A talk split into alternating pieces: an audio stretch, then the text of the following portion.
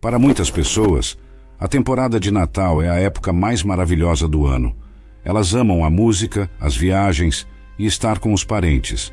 Adoram os aromas, as decorações, os cantos e o jantar de Natal. As crianças adoram estar fora da escola e abrir presentes, e é um período cheio de emoção. Para muitas pessoas, é como a música diz, a época mais maravilhosa do ano. Mas para outras pessoas, é uma época difícil. É um momento em que se sentem particularmente solitárias. Para aqueles que perderam entes queridos, é realmente difícil, pois é uma época em que estão acostumados a estar juntos e lembram dos natais passados, tornando isso especialmente difícil para eles. Mas, para os cristãos do Novo Testamento, pode ser um período confuso, porque vêm placas que dizem: Jesus é a razão da temporada, mas sabem que não encontram isso na Bíblia. E veem peças sobre o nascimento de Cristo e não têm certeza do que é apropriado e do que não é. Querem aproveitar o feriado, mas não querem fazer nada que não seja correto. Isso pode ser muito desconcertante. Hoje vamos lidar com algumas dessas questões. Quero falar sobre alguns equívocos sobre o Natal. Vamos discutir três deles. Primeiro, equívocos sobre o nascimento de Cristo. Segundo, equívocos sobre o significado do Natal. E terceiro, equívocos sobre a celebração do Natal. Equívocos nascimento de Jesus. Agora, sobre o nascimento de Jesus. Existem muitos equívocos. Alguns você provavelmente conhece, outros talvez não. A história do nascimento de Jesus geralmente é contada assim. Cerca de dois mil anos atrás, na noite de 25 de dezembro, Maria entra em Belém montada em um jumento, precisando urgentemente dar à luz. Mas, embora seja uma emergência, todos os donos de hospedarias os recusam. Então eles entregam o bebê Jesus em um estábulo. Depois, os anjos cantam para os pastores, e em seguida, três reis chegam em três camelos e adoram o recém-nascido tranquilo e pacífico. O único problema é que essa história está quase toda errada. A história do nascimento de Jesus foi contada e recontada tantas vezes em peças, poesias, livros e filmes que as pessoas têm uma visão muito distorcida dos verdadeiros eventos. Claro, a única conta precisa do que aconteceu é encontrada na Bíblia. Então, queremos examinar alguns dos equívocos e ver o que a Bíblia realmente diz. Alguns desses detalhes são importantes, outros não tanto mas o ponto que quero que entendamos é que muitas vezes o que as pessoas acreditam não é baseado no que a Bíblia realmente diz, mas no que sempre lhes foi dito. Para esclarecer o que a Bíblia realmente diz, precisamos olhar para a Bíblia. Se você tem uma Bíblia e gostaria de acompanhar, vá para Lucas capítulo 2. Aqui está o primeiro equívoco sobre o nascimento de Jesus. Número 1. A história diz que Maria entrou em Belém montada em um jumento. Bem, Aqui está o que a Bíblia realmente diz. Lucas capítulo 2, versículo 3. Vamos lê-lo. Então todos foram se registrar, cada um à sua própria cidade. José também subiu da Galiléia, da cidade de Nazaré, para a Judéia, para a cidade de Davi chamada Belém, porque era da casa e linhagem de Davi, para se registrar com Maria, sua esposa prometida, que estava grávida. Isso é tudo o que diz. Não li nada sobre um jumento. É possível que ela tenha montado em um jumento, mas a Bíblia não diz isso. Poderia ter sido um camelo. Há várias possibilidades, mas é interessante o que a Bíblia realmente diz e o que as pessoas pensam que ela diz. Às vezes, se as pessoas tirassem um tempo para olhar, ficariam bastante surpresas. Número 2.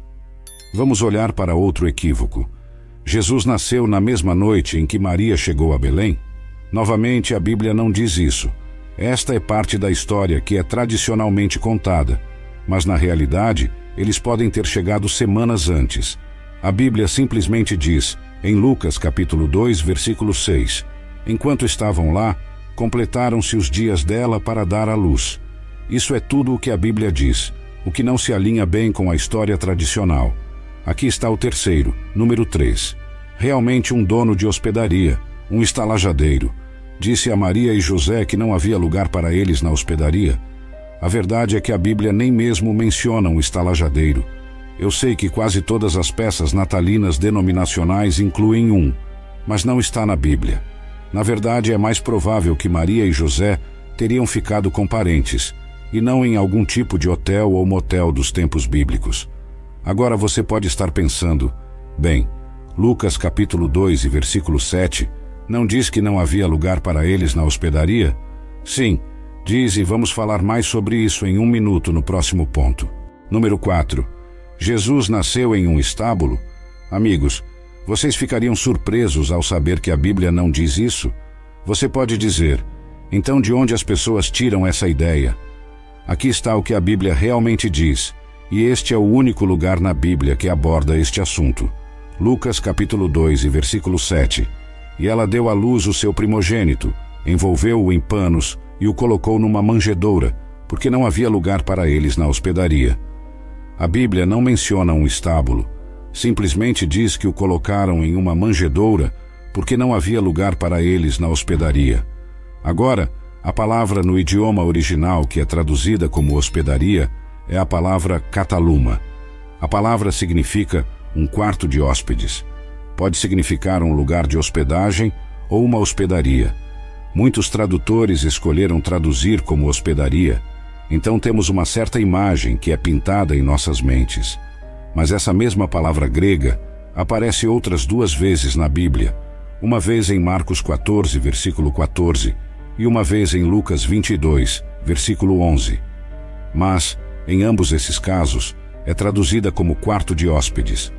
De acordo com especialistas em arqueologia bíblica, é provável que Jesus tenha nascido na casa de parentes, mas provavelmente em algum lugar fora dos quartos normais de convívio, em quartos de hóspedes.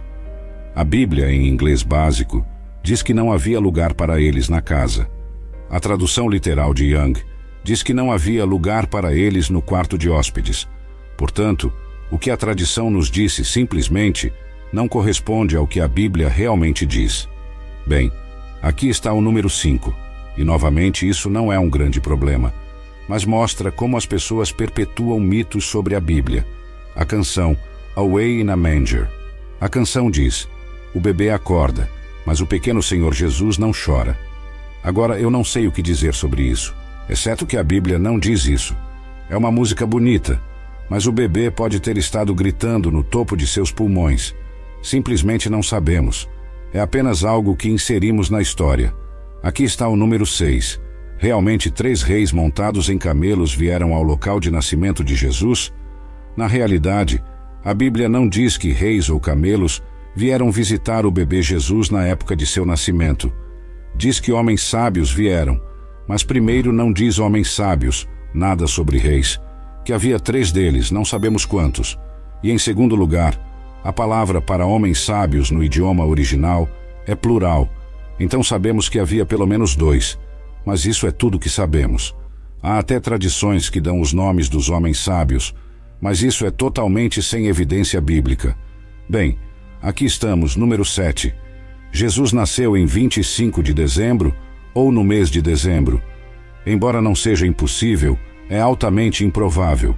Primeiro, a Bíblia não nos diz quando Jesus nasceu. Lucas capítulo 2, versículo 11 diz: Pois hoje na cidade de Davi lhes nasceu o Salvador, que é Cristo, o Senhor. Mas a Bíblia não dá uma data específica. Na verdade, as evidências bíblicas parecem apontar para um tempo diferente de dezembro ou janeiro. O fato de os pastores estarem no campo indicaria que provavelmente não era dezembro. Dezembro é frio na Judéia. É chuvoso e teria sido improvável que os pastores estivessem nos campos. Além disso, os pais de Jesus estavam indo para Belém para o censo romano, e este não é o momento do ano em que normalmente se faria um censo, porque era difícil viajar. O tempo de inverno causaria estradas geladas e condições difíceis, e não era prático, e teria sido contraproducente. Então a questão é: quando Jesus nasceu? Podemos especular sobre o tempo? Acho que temos uma pista em Lucas, capítulo 1. Jesus era seis meses mais jovem que seu primo João Batista. Então, se pudermos determinar quando João nasceu, podemos ter uma ideia sobre o nascimento de Jesus. Lucas capítulo 1, versículo 5 diz: Havia nos dias de Herodes, o rei da Judéia, um certo sacerdote chamado Zacarias, da divisão de Abias, e sua esposa era das filhas de Arão, e seu nome era Isabel. Agora tome nota disso. Zacarias está na oitava divisão, a divisão de Abias, e portanto, por causa do dia de festa, ele serviria na nona semana. Então, se você começar com o primeiro mês, o mês hebraico de Nisan, que corresponde quase exatamente ao nosso mês de março, então ele serviria por volta de maio, talvez início de maio, e ele serviria por uma semana. Agora, versículo 23. E aconteceu que, terminados os dias de seu serviço, ele partiu para sua casa, e depois daqueles dias, sua esposa Isabel concebeu. Agora siga isso. O curso dos sacerdotes começa no mês de março. A oitava divisão, que seria a nona semana, coloca Zacarias servindo em maio. Assim que ele sai do seu serviço, ele vai para casa e sua esposa concebe, e ela está carregando João Batista. Jesus foi concebido seis meses depois disso, o que colocaria sua concepção em novembro. E então Maria, sua mãe, carrega o Cristo por nove meses. Isso colocaria seu nascimento por volta do mês de agosto e explicaria, aliás, por que os pastores estavam no campo cuidando de suas ovelhas. Ainda estava tempo quente. Na verdade, li em uma fonte que disse que um provável tempo para a viagem, o tempo mais comumente aceito para a viagem, seria no final de setembro, a época da festa anual dos tabernáculos. Portanto, os indicadores diriam que é mais provável que Jesus tenha nascido em setembro ou talvez agosto, não em dezembro ou janeiro. E assim, há muitos equívocos em torno do nascimento de Jesus e a tradição é muito diferente do que a Bíblia realmente diz. Em segundo lugar, quero discutir alguns equívocos sobre o significado do Natal. Claro, um dos maiores equívocos sobre o Natal é que é um dia santo, e para algumas pessoas é um dos dois dias do ano em que realmente pisam em um edifício de igreja. Mas a Bíblia não atribui nenhum significado religioso ao Natal. Eu vi um sinal em um edifício de igreja denominacional perto da minha casa que dizia: José e Maria receberam o primeiro presente de Natal. Mas você sabe, o fato é que José e Maria nunca ouviram falar de Natal. A palavra Natal não aparece em lugar algum na Bíblia, e o conceito só surgiu muito tempo depois de a Bíblia ter sido concluída. Se olharmos para a história, antes de Jesus vir à Terra, havia pessoas que praticavam festivais de meados do inverno.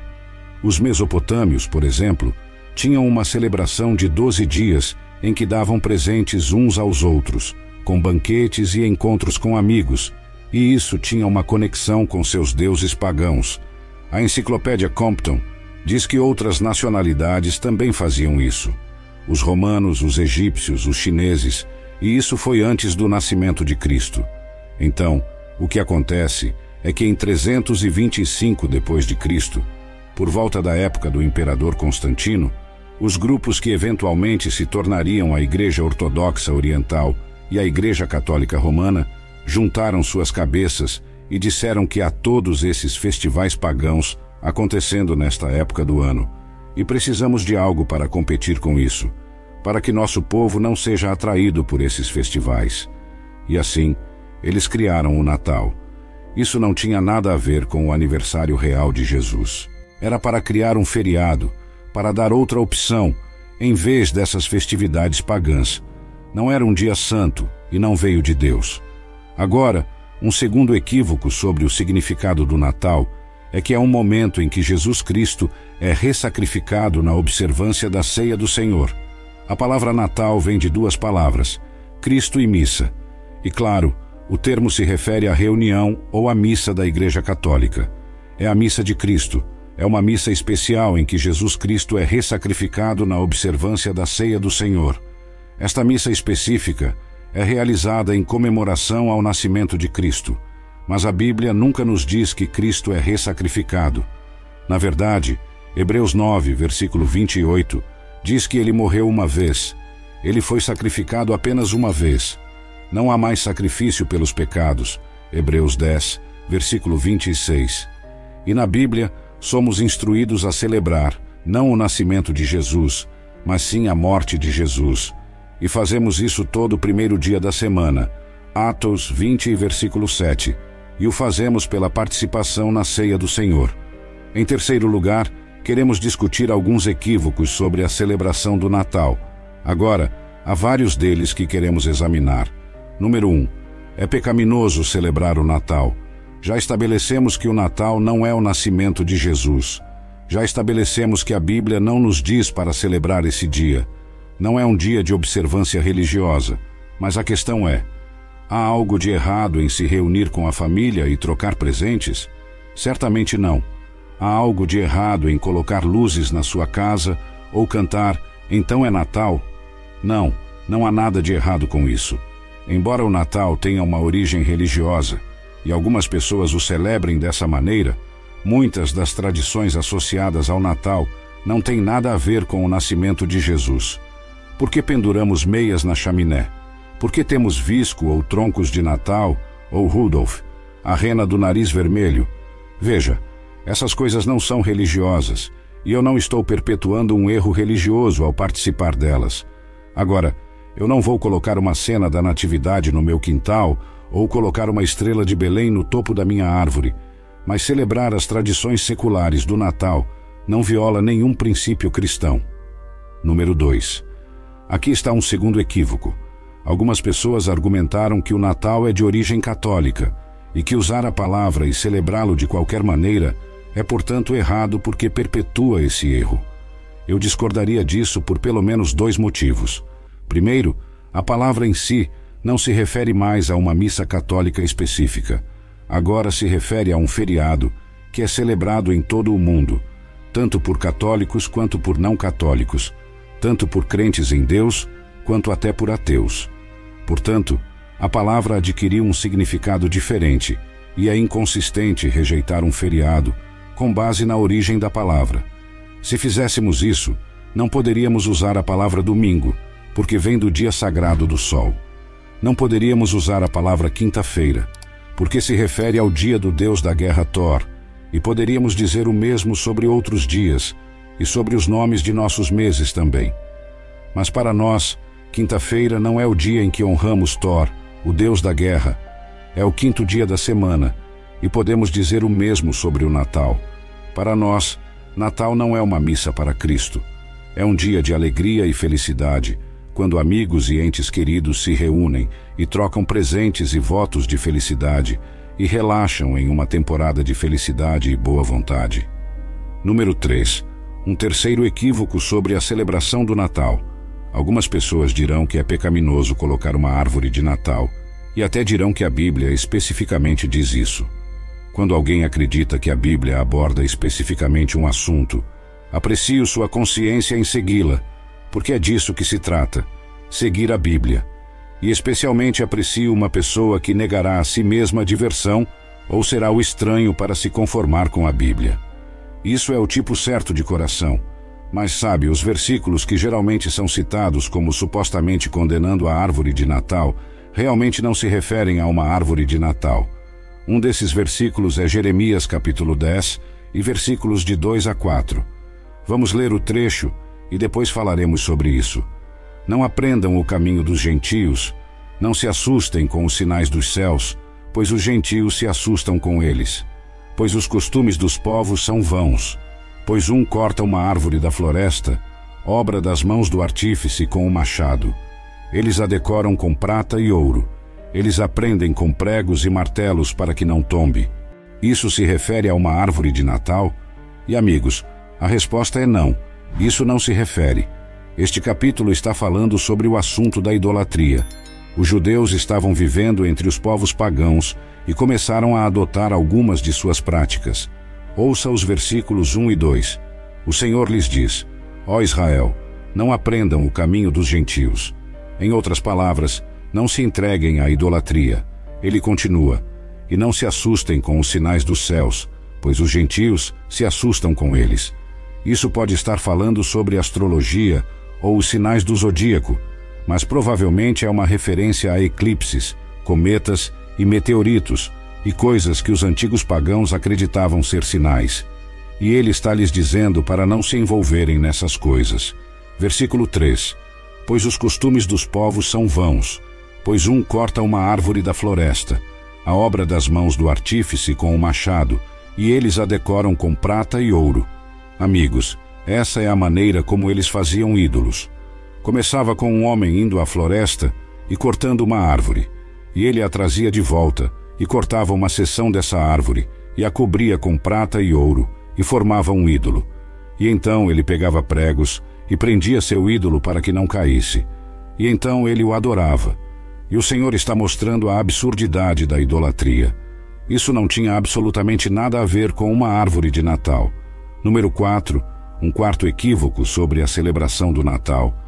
E isso muda um pouco o foco. Mas acho que é importante dizer. Um quarto equívoco que algumas pessoas têm é que elas precisam gastar uma grande quantidade de dinheiro nesta época do ano. Algumas pessoas se tornam muito irresponsáveis e compram coisas que não podem pagar, acumulam dívidas no cartão de crédito que realmente as atrapalham pelo resto do ano. E às vezes, as pessoas não dão tanto ao Senhor quanto deveriam neste período do ano, porque não conseguem depois de comprar todas essas coisas. E às vezes, a cobiça realmente pode nos dominar durante a temporada de Natal. Mas vou dizer uma coisa: mais não é melhor, especialmente quando se trata de nossos filhos. São as coisas simples e o amor que eles realmente vão se lembrar sobre as festas quando crescerem. É o tempo junto. E sabe, mais coisas apenas tendem a torná-los mais cobiçosos, e isso não vai ajudá-los de forma alguma. Muitos cristãos têm lutado com esta questão sobre o Natal então vamos resumir isso. Isso significa para nós que, como um feriado religioso estabelecido por Deus, o Natal não é tal coisa. O Senhor não nos deu a data do nascimento de Cristo. Ele não nos deu o mandamento de celebrá-lo, nem nos deu especificamente qualquer autoridade para ensiná-lo como um feriado cristão. Se olharmos com os olhos do Novo Testamento, o Natal não existe. Mas é errado celebrá-lo como uma observância secular não religiosa sem conotações religiosas, amigos, isso é uma questão completamente diferente. Agora, eu acrescentaria isso. Se você é uma pessoa que acredita que é errado, então não deve ofender sua consciência. Romanos 14. Porque se fizer isso, estará pecando,